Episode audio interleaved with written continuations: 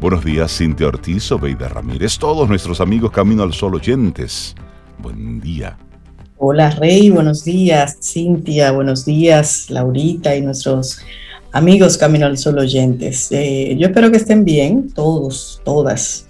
Yo estoy bien, Rey y Cintia. ¿Y ustedes? Qué bueno que ya lo dice así. Yo estoy bien. Sí. Qué bueno. Eso es bueno. Eso es como reporto a mi compañía, a mi tropa, que yo estoy bien. Fíjate que, duro, que duro unos segundos para verificar check, check, check, check, check, check. Para ser coherente. Pues yo estoy bien también, compañía, así que les reporto, Rey, Sobe, Laura, buenos días. Y buenos días a ustedes, Camino al Sol oyentes, así que esperamos que ustedes también reporten que están bien a esta compañía que se llama Camino al Sol. a la número 9 será, esta es la compañía número 9, porque este es el año número 9 de Camino al Sol. Así que muy buenos días. y Rey se reía porque él dice, sí, apenas es martes. No, yo pensé que... estaba molida. Y le digo yo a Rey, y hoy es lunes nada más. Nada más lunes. esto fue un mensaje muy directo. que, hay, que, hay, lunes y hay lunes. Hay días y hay días. Pero gracias por ello. Gracias por ello. Gracias. hay otras opciones que no son tan buenas, la claro, verdad. Es trabajando, es dándole. Porque al final, un día Estás en una subida y otro en una bajada. Y eso forma parte del ciclo de la vida. Y ese es nuestro tema para hoy. ¿Y cuál es la actitud entonces que acompaña a ese tema para hoy, Zoe? Dale, Cintia, esa actitud que me gusta. En cualquiera de las dos, o sea, en la subida o en la bajada, trata de ser consciente de cada momento y mantente firme. Y si estás en una subida, agradecelo, valóralo, cuídalo, atesóralo, disfrútalo, porque no, dura, siempre. Correcto. y si estás en una bajada, tampoco.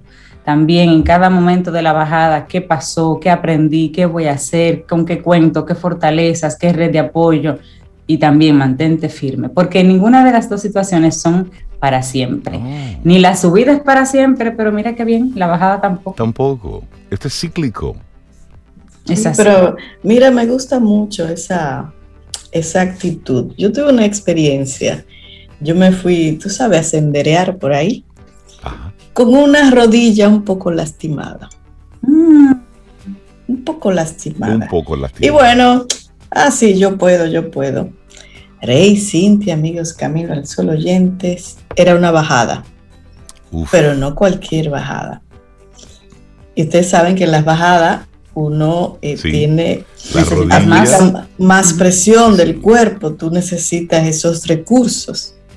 Pues mire, amigo, yo iba con palito y de todo. Cuando yo empecé los primeros pasos, dije, bueno, esto tengo que hacerlo más lento de lo que yo había pensado.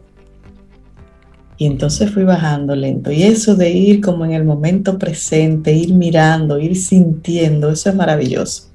No pude completarla porque realmente me iba a lastimar más. Claro. Me detuve en un sitio y tuve que esperar ahí un par de horas a mis amistades que regresaran, pero la pasé muy, muy bien.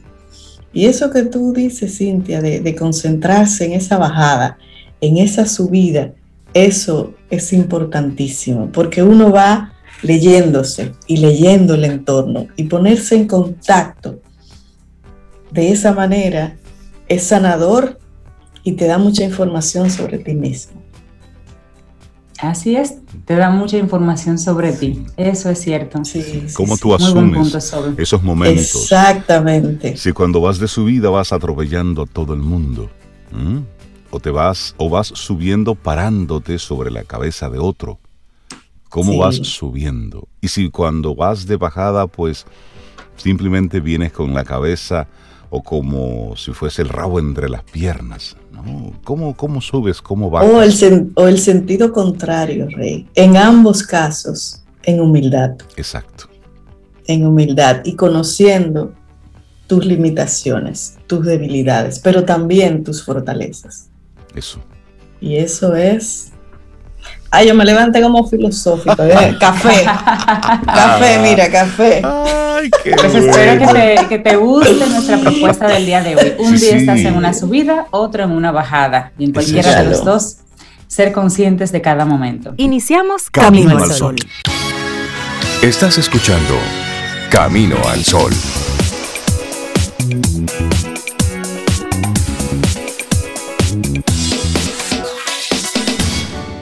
Laboratorio Patria Rivas presenta En Camino al Sol, la reflexión del día.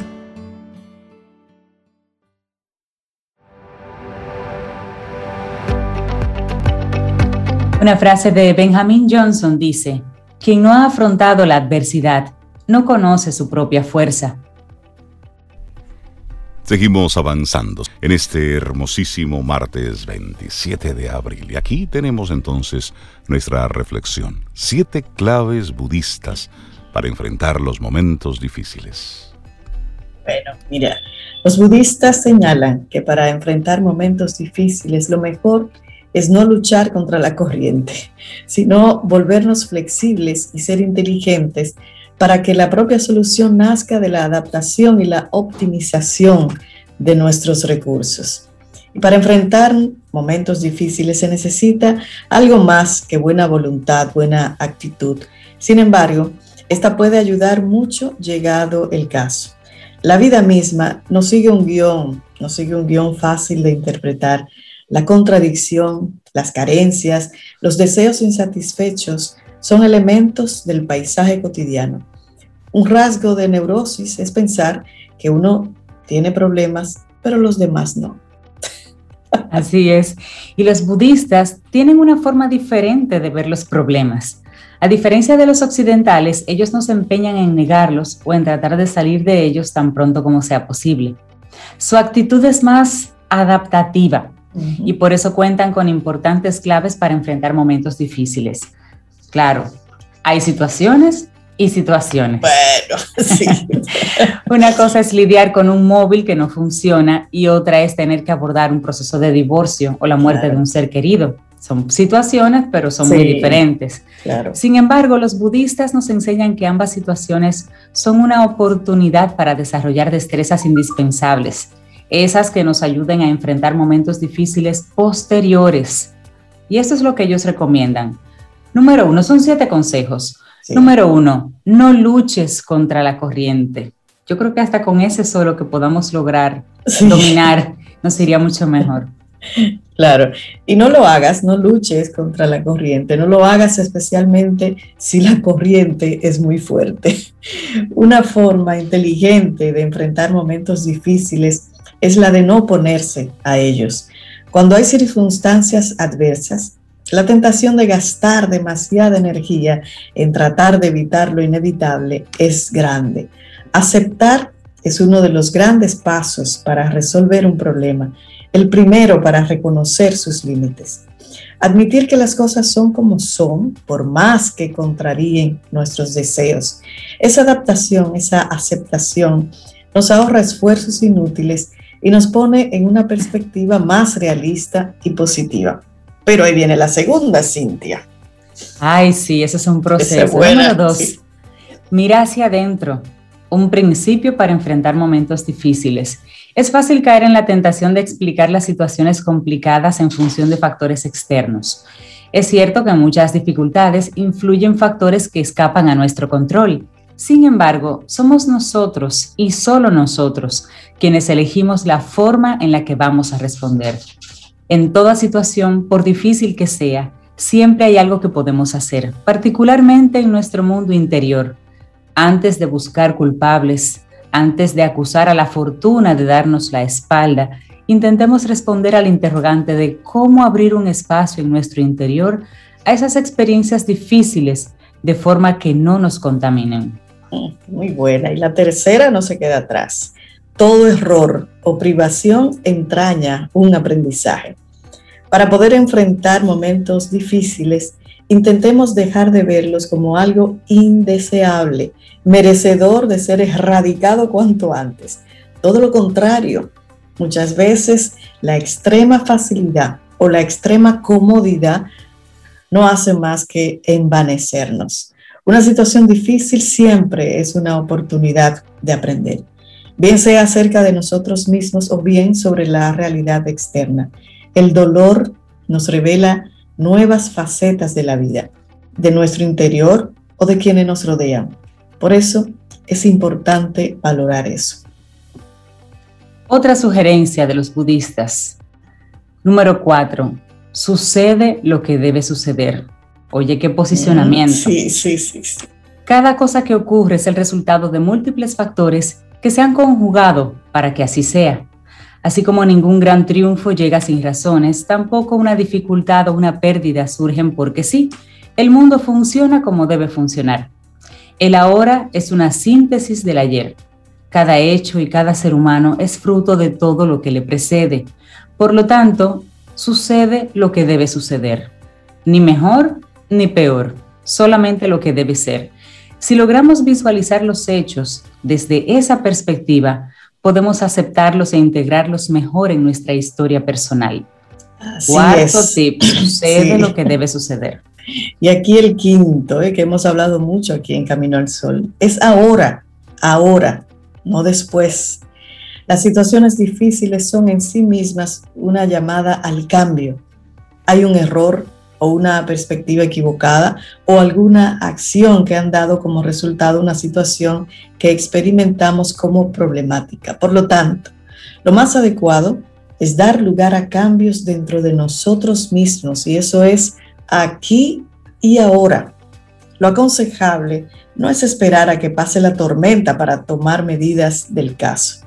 Es en plena tormenta cuando debemos movilizar todos nuestros recursos para sobrellevarla. Entonces la quinta es ahora, aquí, ahora, no después. Me encanta. Bueno, el número seis es una hermosa sugerencia. Busca el camino hacia la risa. El mejor antídoto contra la desesperanza y el pesimismo es la risa. Y esta cobra mucho más valor en aquellos momentos en los que todas las puertas parecen cerradas o los problemas parecen desbordar nuestra capacidad para asumirlos. En ese tipo de situaciones, la risa equivale a una bendición. Es probable que esto no surja de manera espontánea y por lo tanto hay que buscarla. Entonces piensa, ¿qué situaciones te hacen sonreír? Son esas situaciones a las que debes encaminarte y procurar aunque sea una de ellas. Yo a veces me río hasta sola, Cintia, yo sola pensando, tú sabes, recordando también. Bueno, aquí le dicen la edad del pavo cuando se ríe mucho, pero la risa es un buen antídoto. Claro, claro, y procurarla siempre. Bueno, aquí está la séptima y última de estas claves budistas para enfrentar momentos difíciles. No te permitas la victimización. Nunca. La victimización otorga cierto goce a quienes se valen de ella. Genera beneficios, ¿eh? pero son falsos. Supone renunciar a la aspiración de asumir el control total para intentar poner en marcha estrategias de afrontamiento efectivas con los recursos que contamos. Victimizarse solo prolonga las dificultades y te resta autonomía.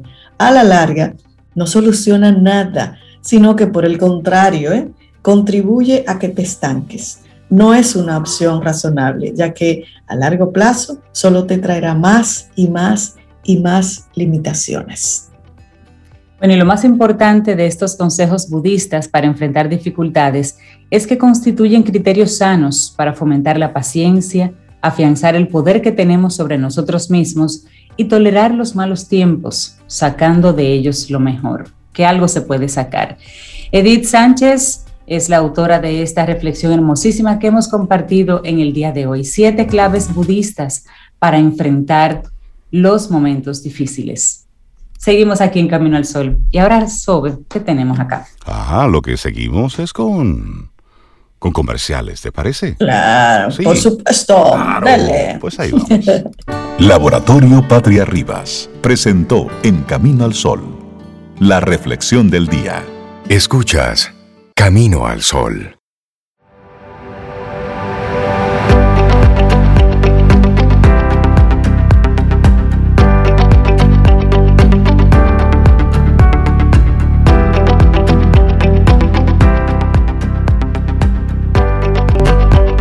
Nuestra siguiente frase es de Jim Brown y dice, aprende a ser feliz con lo que tienes mientras persigues todo lo que quieres.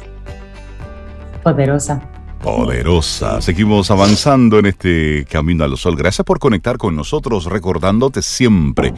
Formas de contacto 849-785-1110 es nuestro número de teléfono. Ahí tenemos WhatsApp y por ahí también podemos comunicarnos. Y nuestro correo electrónico hola arroba caminoalsol.do.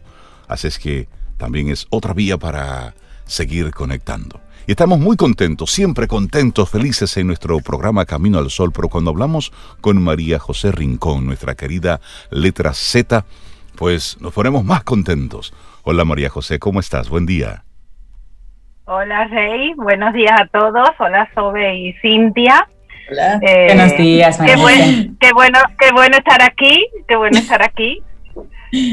Igualmente, qué bueno verte por acá. Tenerte aquí es bueno. Siempre es bueno conversar contigo. Gracias. Un, placer, un placer, un placer. Yo, em, esta semana ha sido una semana intensa porque ya saben, eh, los oí celebrando que, que, estábamos en el Día del Libro el viernes y ha sido una semana extendida dedicada al libro y a la lectura.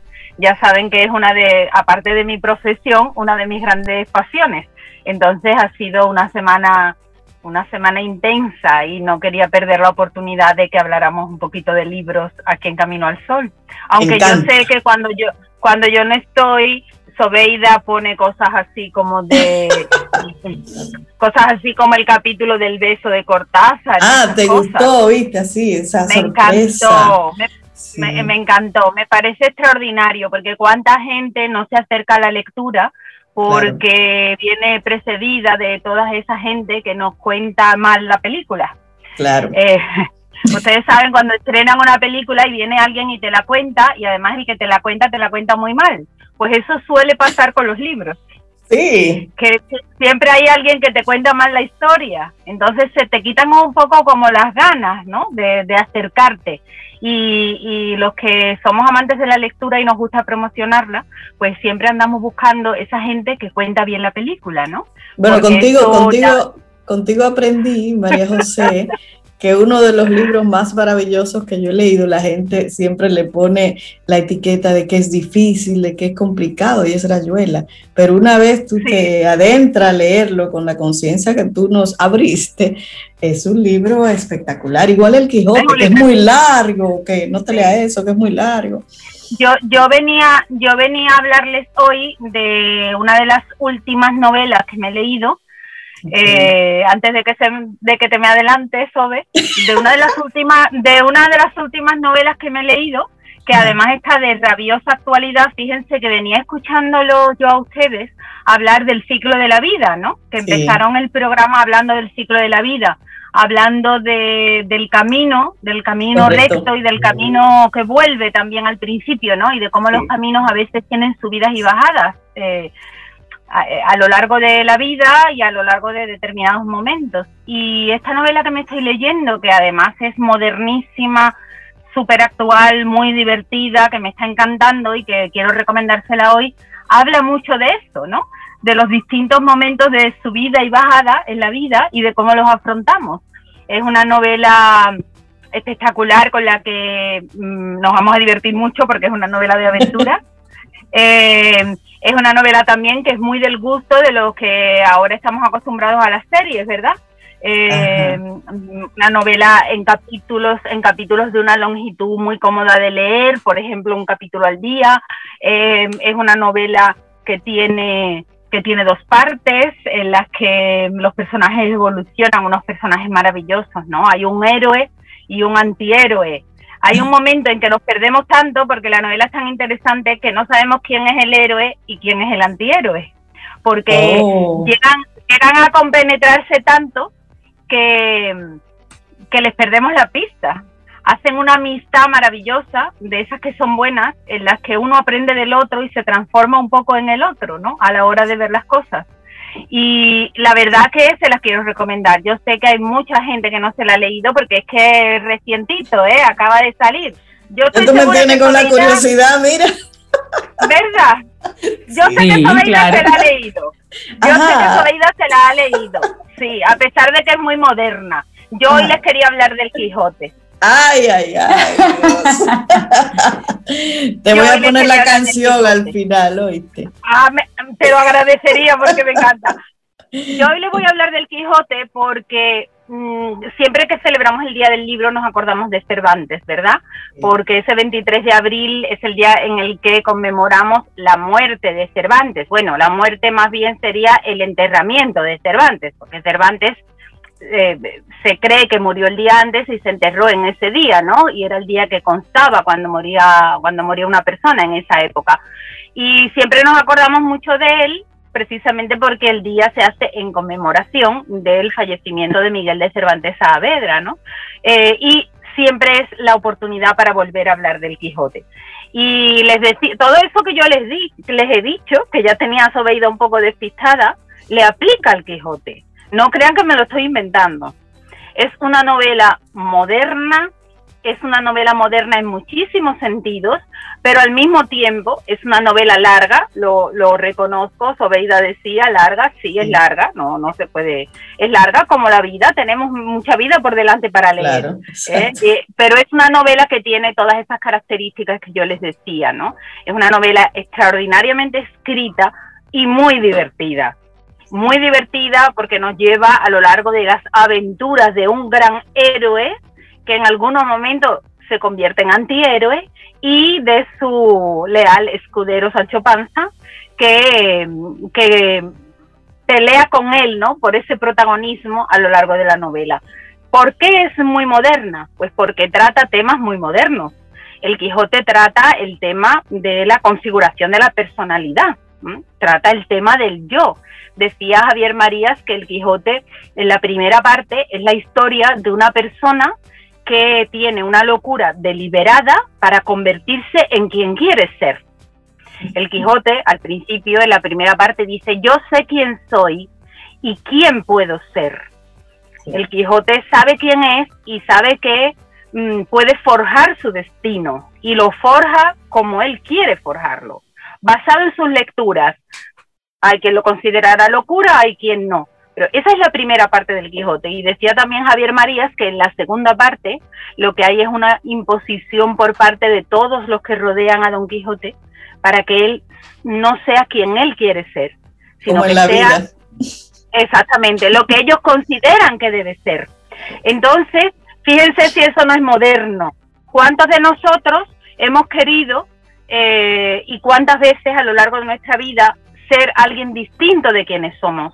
no por fingir, sino por reconstruirnos, por reconsiderarnos, por volvernos a mirar y hacer un nuevo intento, ¿no? De acercarnos más a, eso que soñamos que vamos a hacer nosotros, ¿no? A ese proyecto de vida que vamos construyendo, a esa historia de nosotros mismos que vamos escribiendo. Y eso fue lo que hizo Don Quijote. Y también cuántos de nosotros y en cuántos momentos no vemos que las circunstancias que tenemos alrededor, los que tenemos alrededor, nos imponen que no, que quien debemos ser es lo que se puede ser o es lo que nosotros al principio habíamos dicho que íbamos a hacer. Es decir, que no se nos permite cambiar de opinión, no se nos permite reinventarnos. El Quijote habla de eso. El Quijote habla de cómo nos construimos a nosotros mismos y por eso yo decía lo del ciclo de la vida, ¿no? El Quijote es una novela que cuenta las tres salidas de Don Quijote de su casa. Don Quijote que sale eh, Quijano, el hidalgo, ¿verdad? Que se arma caballero en la primera salida, después hay una segunda salida y por fin una tercera. En todas hace no solo un recorrido lineal hacia ese objetivo de encontrar aventuras que él se marca, sino también un recorrido circular, porque siempre vuelve a su origen, siempre vuelve a su casa, casi siempre derrotado, eso también es muy, muy parecido a la vida, ¿verdad?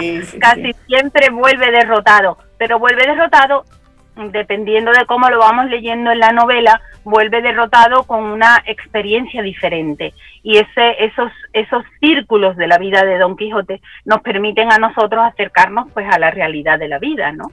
Al final, cuando Don Quijote llega a casa y de repente asume que él no puede ser quien quería ser, ¿no? que fracasó en ese intento, como tantas veces nos pasa a nosotros, y lo asume con esa dignidad extraordinaria eh, nos da esa, esa lección final de este último emocionantísimo, lacrimógeno eh, capítulo del Quijote, en el que el Quijote reconoce cuál es el fracaso de ese camino, ¿no? de ese ciclo de la vida.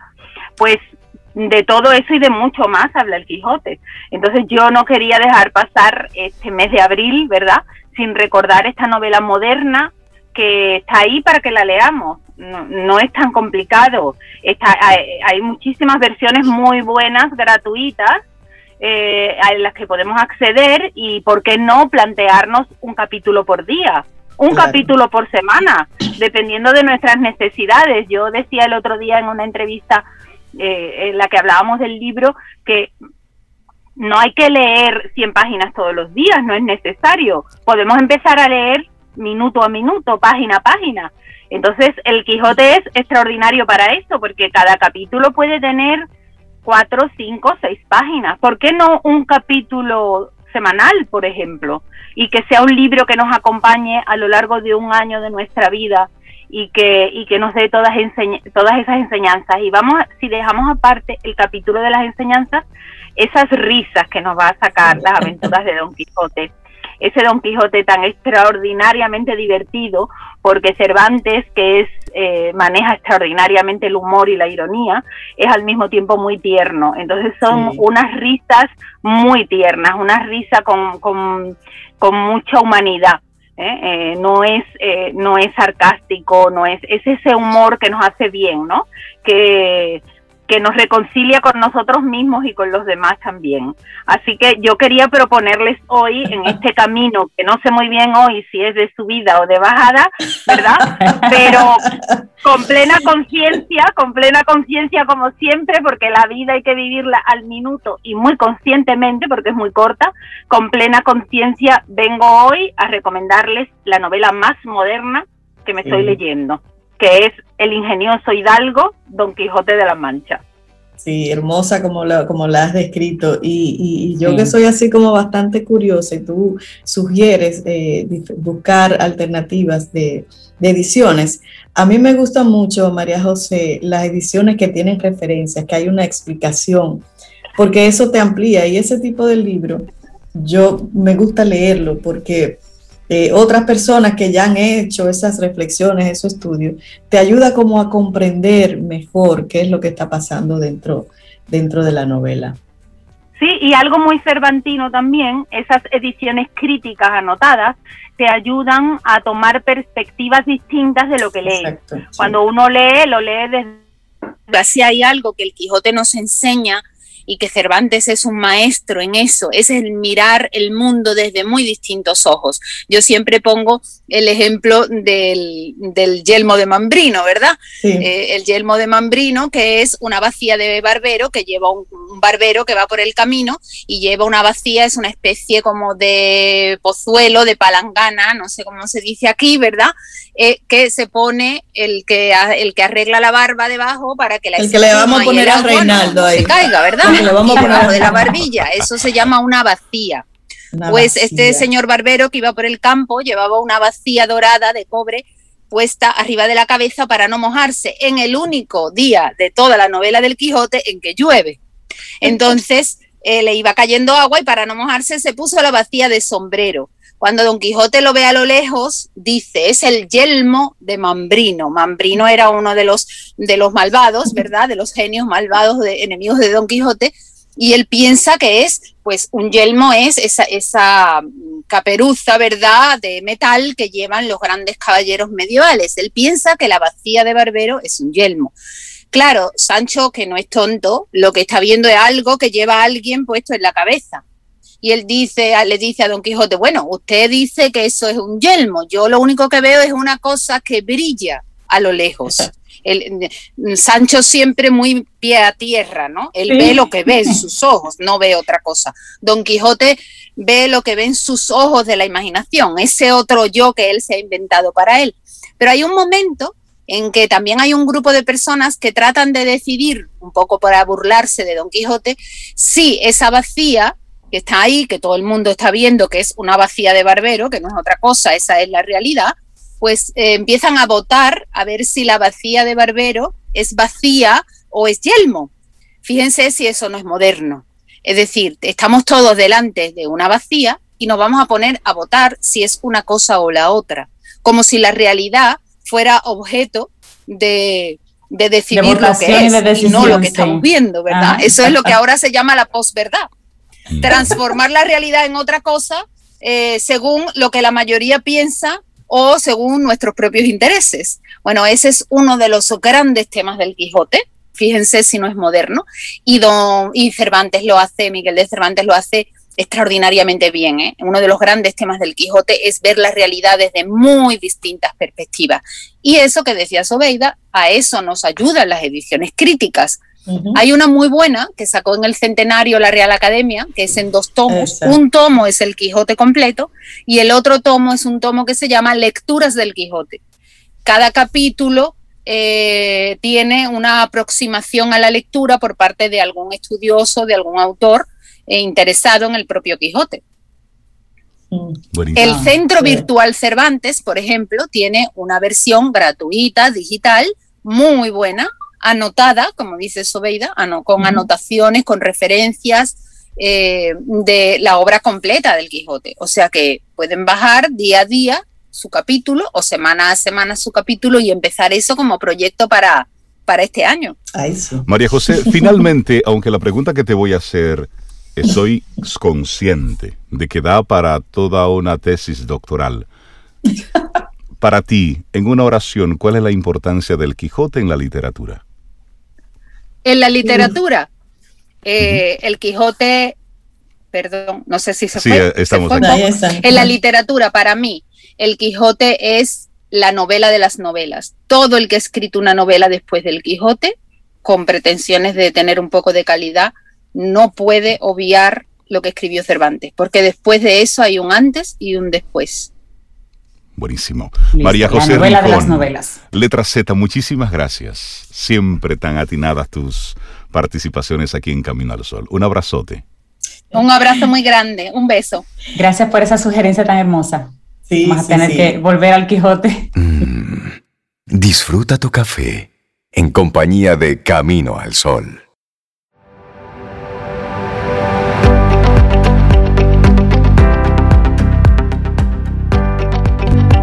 Mañana estaremos en el segmento Quien Pregunta Aprende con Escuela Sura para seguir entregando conocimiento de mano de nuestros amigos de Sura. Empezaremos hablando de salud, que, ha sido tan, tan codiciada y tan protegida en este año de pandemia. vamos a hablar sobre si sabes cómo ha evolucionado el enfoque de la salud en los últimos tiempos precisamente.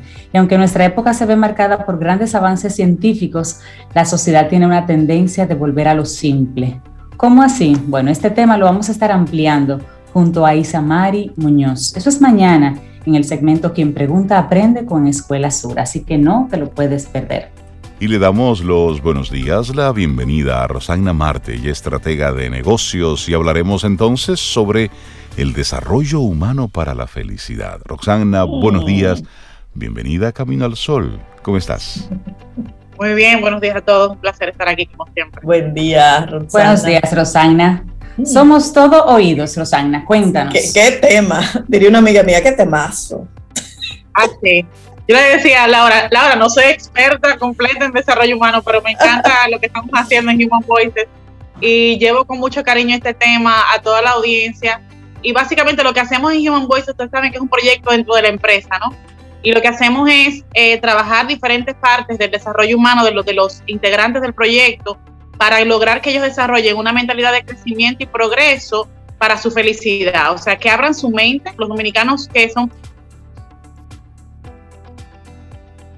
pertenecientes al proyecto, que abran su mente, que crezcan, que el ser humano, que básicamente son, que básicamente son la parte emocional, la parte intelectual, la parte familiar, el sentido de propósito, la parte financiera y por supuesto la parte de negocio que nunca se puede quedar en, en RMBG.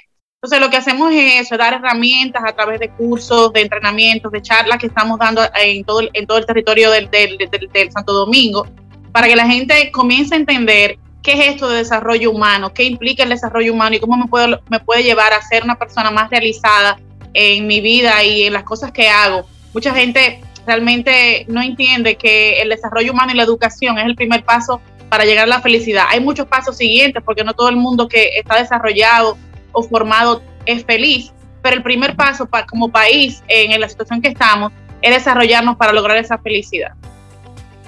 Mm, excelente. ¿Y cómo entonces, Rosana, eh, desde la perspectiva de, de la institución para la que uno colabora. Uno normalmente la gente se enfoca en el bienestar de la empresa, pero esto que tú planteas es, comenzando por el bienestar de la, de la persona dentro de una empresa, si entendí bien.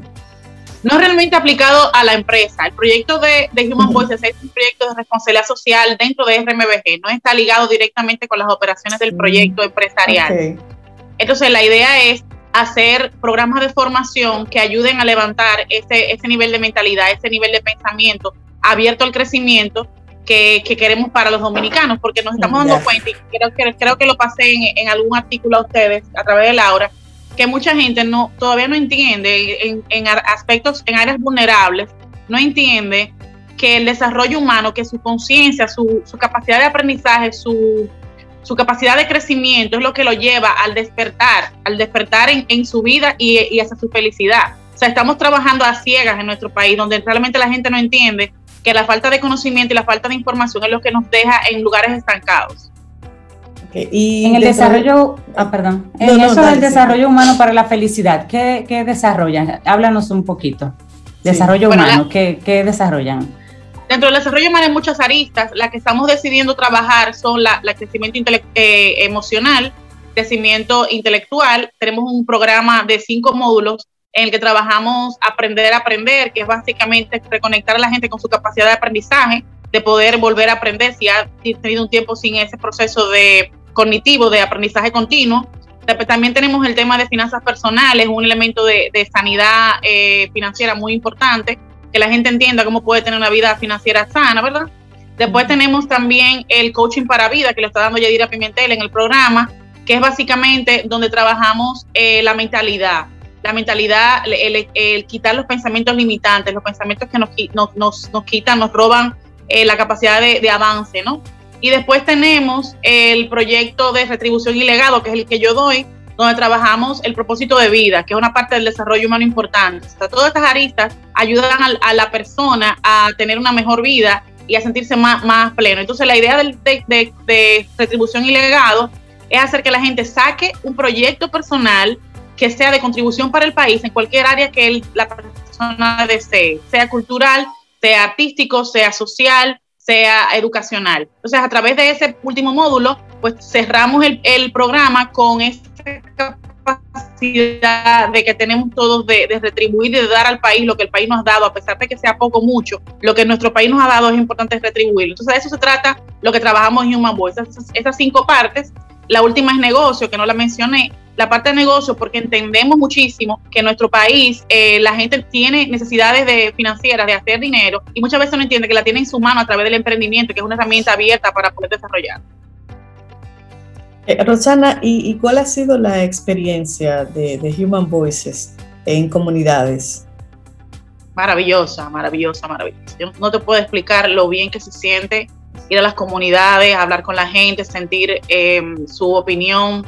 La gente está muy emocionada, la gente hasta, hasta se emociona físicamente, eh, eh, se, se, emociona porque dicen, wow, estas informaciones es lo que necesitamos en estas comunidades. Hemos ido a Baní, hemos ido a Laureña, en las Américas, hemos estado en Sabana Perdida, hemos ido a diferentes sitios y también en la parte del Santo Domingo Este, hablando sobre este tema y la gente lo que siente, Sobeida, es que eh, tienen derecho a ser felices. Mucha gente entiende que en estado vulnerable, cuando la necesidad básica es lo más importante, no tienen derecho a ser felices. Cuando le, le damos la información, yo siempre digo, se los comparto, que no importa en el nivel que tú estés de crecimiento o de situación económica, tú tienes tanto derecho como una persona que tenga todas las oportunidades a lograr tus sueños por altos que sean. Y ese derecho es común para todos los dominicanos. Y cuando decimos eso, la gente se emociona porque dice, wow, la gente te dice así con la cabeza, ¿no?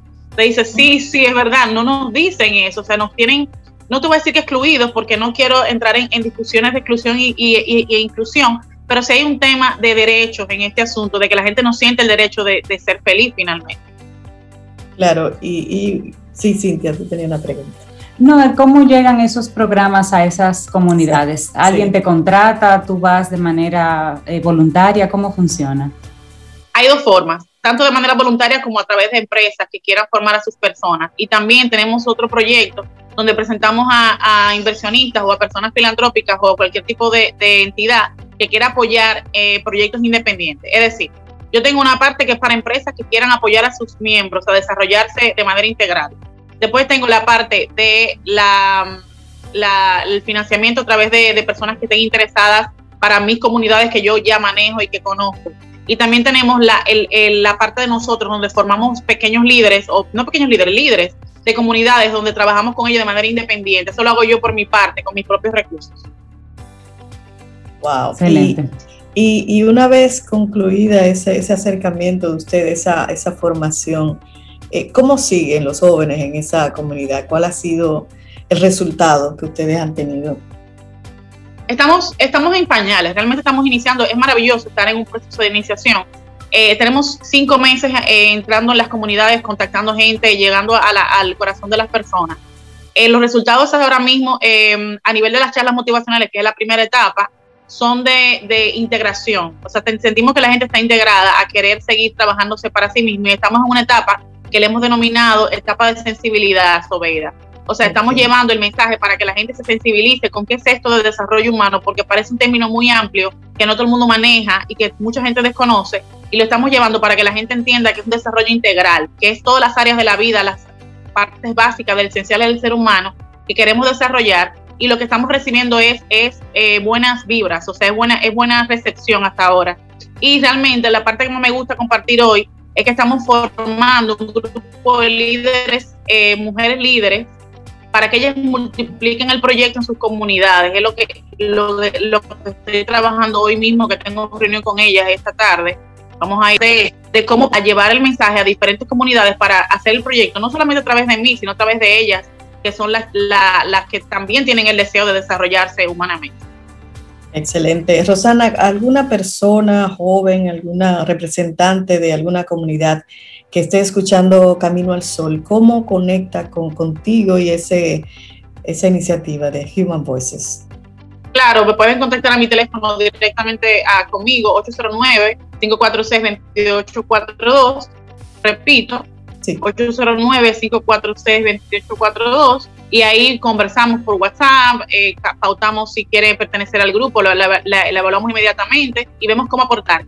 Tengo prontamente, quiero anunciar por aquí, a toda la gente de Laureña en las Américas, un curso de negocios de ocho, de ocho horas, un, curso de, de, cuatro días, que vamos a dar completamente gratis sobre, sobre planeamiento de negocio, de cómo crear tu emprendimiento para toda la comunidad de mujeres y hombres eh, que quieran eh, saber más sobre negocio en esta comunidad de Laureña.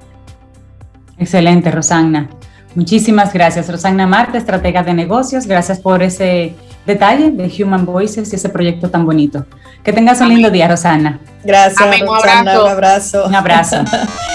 Escríbenos 849-785-1110. Es nuestro número de WhatsApp. Camino al camino, camino al sol.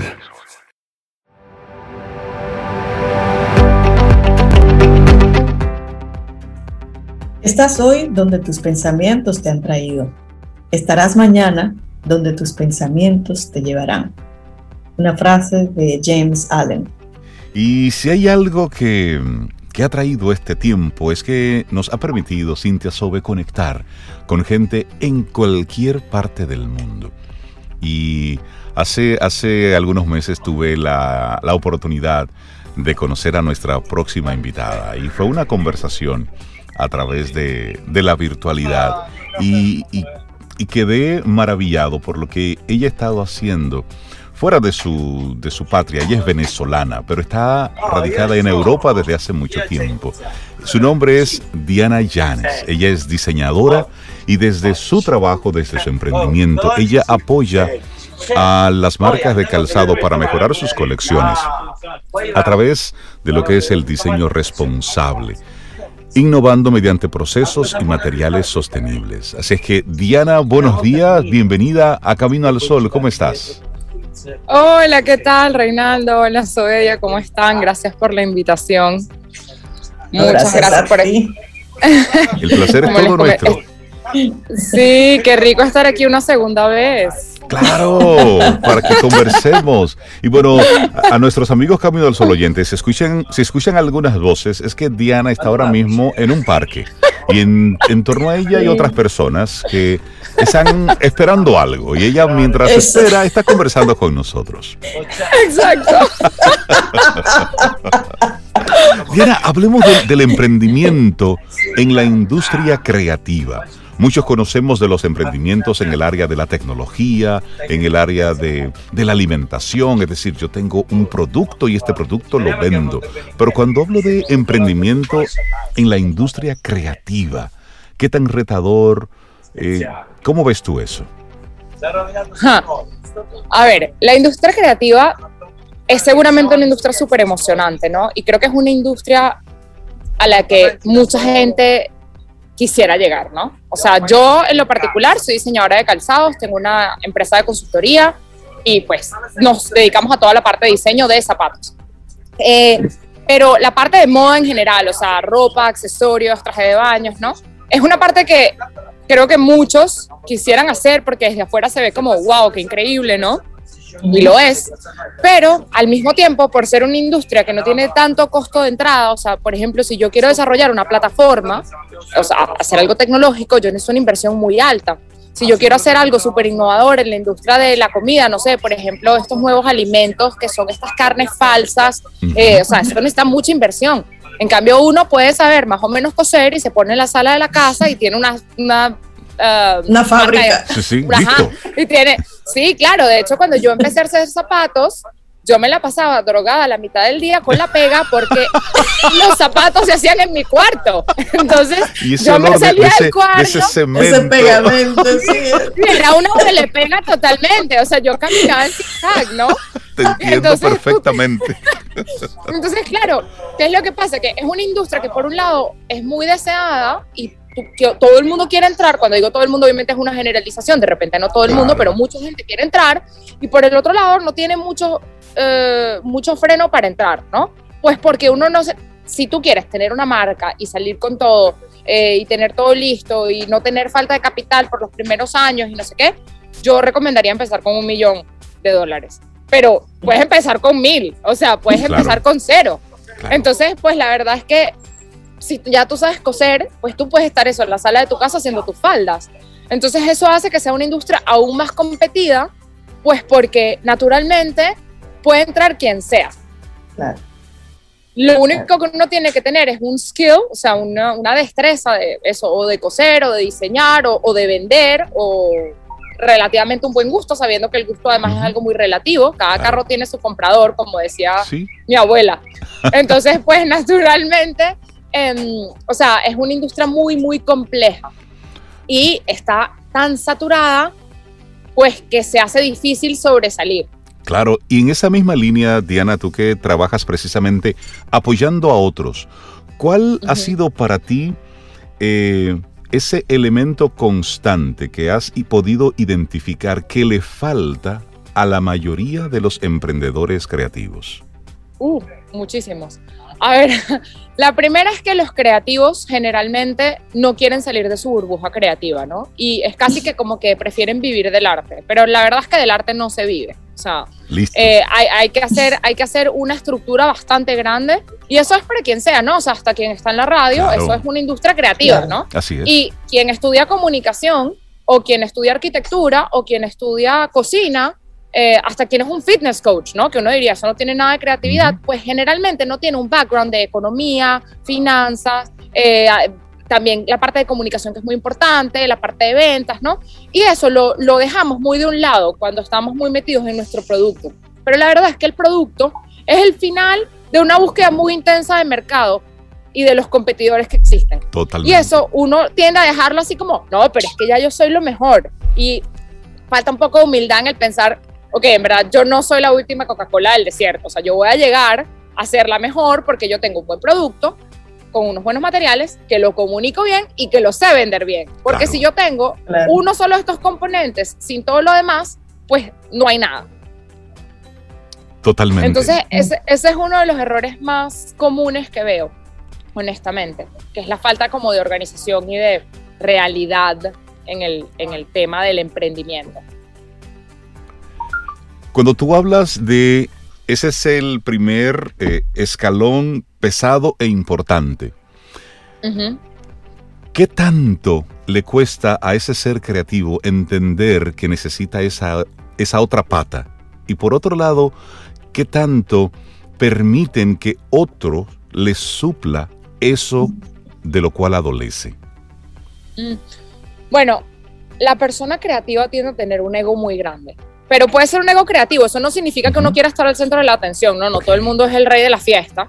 Pero cuando a ti alguien te dice, eso no se va a vender, se vuelve un reto. Es como que yo te voy a demostrar que se va a vender, pero se pierde el camino porque en verdad la cosa importante no era vender lo que tú diseñaste, sino encontrar eso que se iba a diseñar o encontrar eso que la persona necesitaba para efectivamente poder realizarlo o hacerlo mejor. Y hay veces que uno se va con ideas muy locas, o sea, es más, esto lo recuerdo yo también en mi primer año de universidad, que yo llegaba donde la profesora encantada con mi diseño estratosférico. Yo dije, bueno, ¿y esto cómo se abre? O sea, ¿cómo se lo va a poner la persona? ¿Y qué se supone ah, que es esto? Diana, ¿qué, es esto? o sea, eso es un detalle, no lo tiene que abrir, pero que no cabe. O sea, entonces, claro, y, eso es un ejemplo tonto, pero, pero es así, o sea, muchas veces olvidamos la parte funcional y, y, eso, o sea, nosotros tenemos que vender cosas funcionales, eso es el diseño, no somos artistas. Somos personas creativas. Diana, y, desde el punto de vista de Diana Llanes, ¿cuáles han sido los desafíos para ti y cómo lograste irlo superando? Bueno, yo creo que lo primero fue salir de mi burbuja. O sea, eh, cuando tú vienes de un país y te vas a otro, ya tú sales de tu zona de confort, ¿no? Y, y pues bueno, yo yo vengo de un background bastante mm, mm, afortunado. Y cuando, y cuando tú creces en una burbuja tan cerrada, tú crees que cuando tú entras a la universidad te va a llamar, no sé, vamos a poner a un diseñador que todo el mundo conozca, Oscar de la Renta en persona, y te va a decir, mira tú que acabas de empezar la universidad. Tú por favor podrías venir a ser mi ayudante. Dianita, ven. Claro, tú eres la mejor, a mí me llegó de Milán, que tú eres la mejor.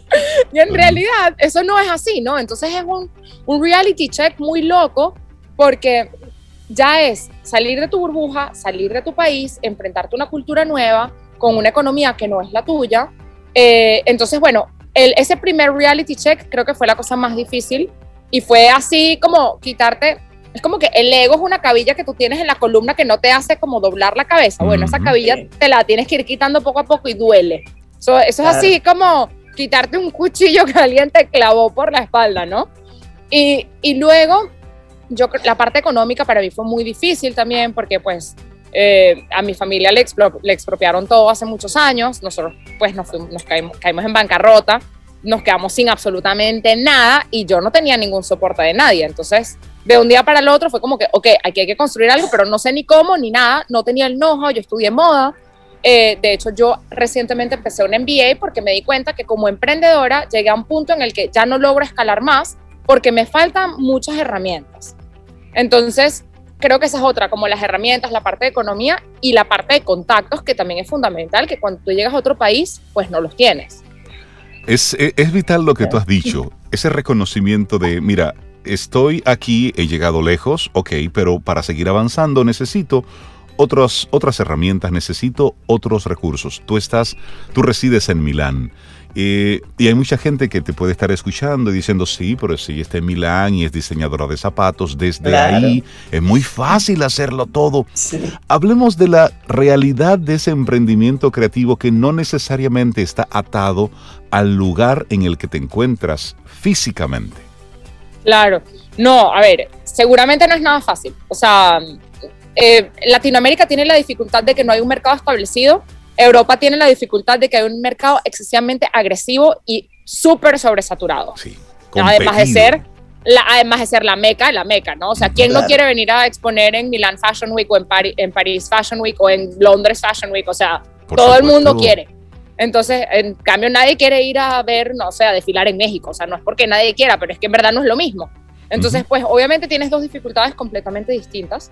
Y ahí es cuando uno se tiene que reinventar y entender cuáles son mis posibilidades, ¿no? Cuando yo empecé a tener una marca de zapatos, que la tuve por casi cuatro años, yo quería irme hacia el mercado asiático. Y la verdad es que no fue, o sea, fue mucho más fácil de lo que me esperaba, pero fue, fue un trabajo muy, muy duro.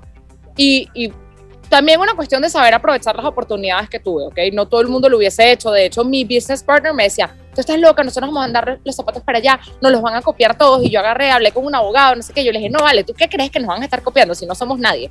Vamos a mandar esa broma. Y por vamos a mandar esa broma, tuvimos 12 tiendas en Asia. Wow. Wow. Entonces, claro, y eso es algo que de repente tú no te esperas porque tú dices, no, pero es que nos van a copiar, pero quizás y no, ¿qué vamos a perder? O sea, no somos nadie.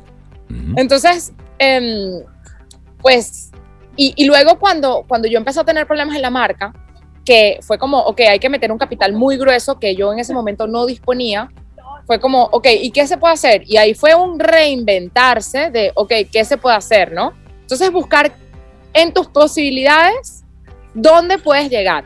Y yo dije, ok, con poco capital, pero con mucho conocimiento que yo he ido adquiriendo, yo puedo empezar a hacer consultoría.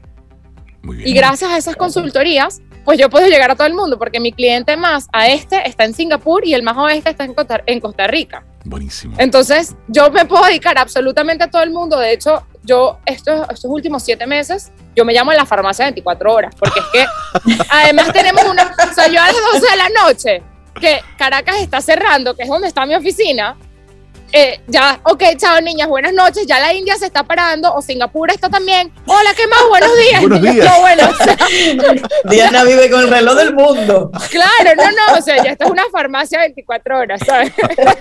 Aquí no se cierra nunca. Buenísimo. Y, y, Diana, eh, tus recomendaciones, sugerencias para, para aquel que te está escuchando y de repente tiene ese deseo de internacionalizar su marca. ¿Qué le dirías? Bueno, yo creo que lo primero es la internacionalización no es sencilla y no solamente una cuestión de competencia, es una cuestión de impuestos de exportación, impuestos de importación, eh, sabes, las aduanas, dónde llega el warehouse, o sea, que son cosas que uno logísticamente no piensa porque uno dice, ah, no sabes cuántas personas me llegan y me dicen, yo quiero que mi marca esté en Europa en verano y es como, pero es febrero, o sea, en verano el año que viene, dices, ¿no? No, ahorita. Yo no, ah. pero niña, o sea, tarda solamente tres meses en que lo saquen de la aduana y llegue para acá. O sea, como que, como que no, no se puede.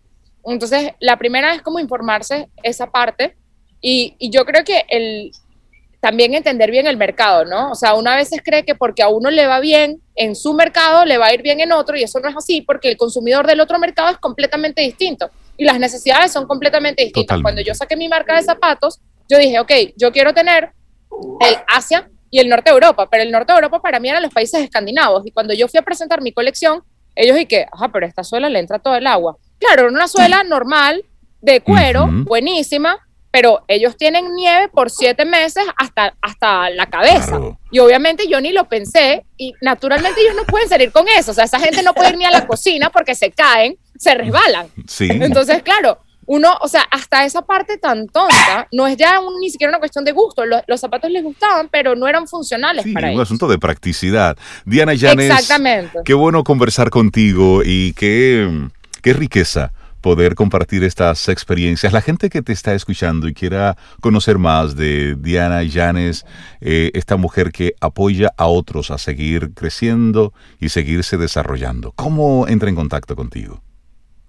Bueno, pueden contactarme por mi Instagram personal, que es donde cuento como más mis anécdotas como emprendedora, que es Diana Carolina Janes, Janes es con Y y con S, o también está el Instagram de la empresa, que es Diana Janes, eh, guion abajo, consulting.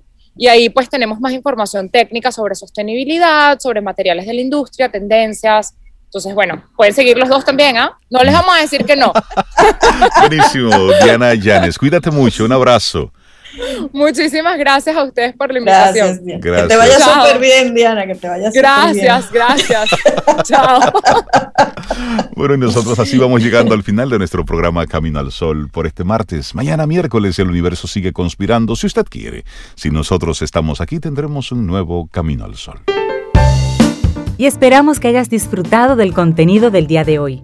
Recuerda nuestras vías para mantenernos en contacto. Hola arroba caminoalsol.do. Visita nuestra web y amplía más de nuestro contenido. Caminoalsol.do.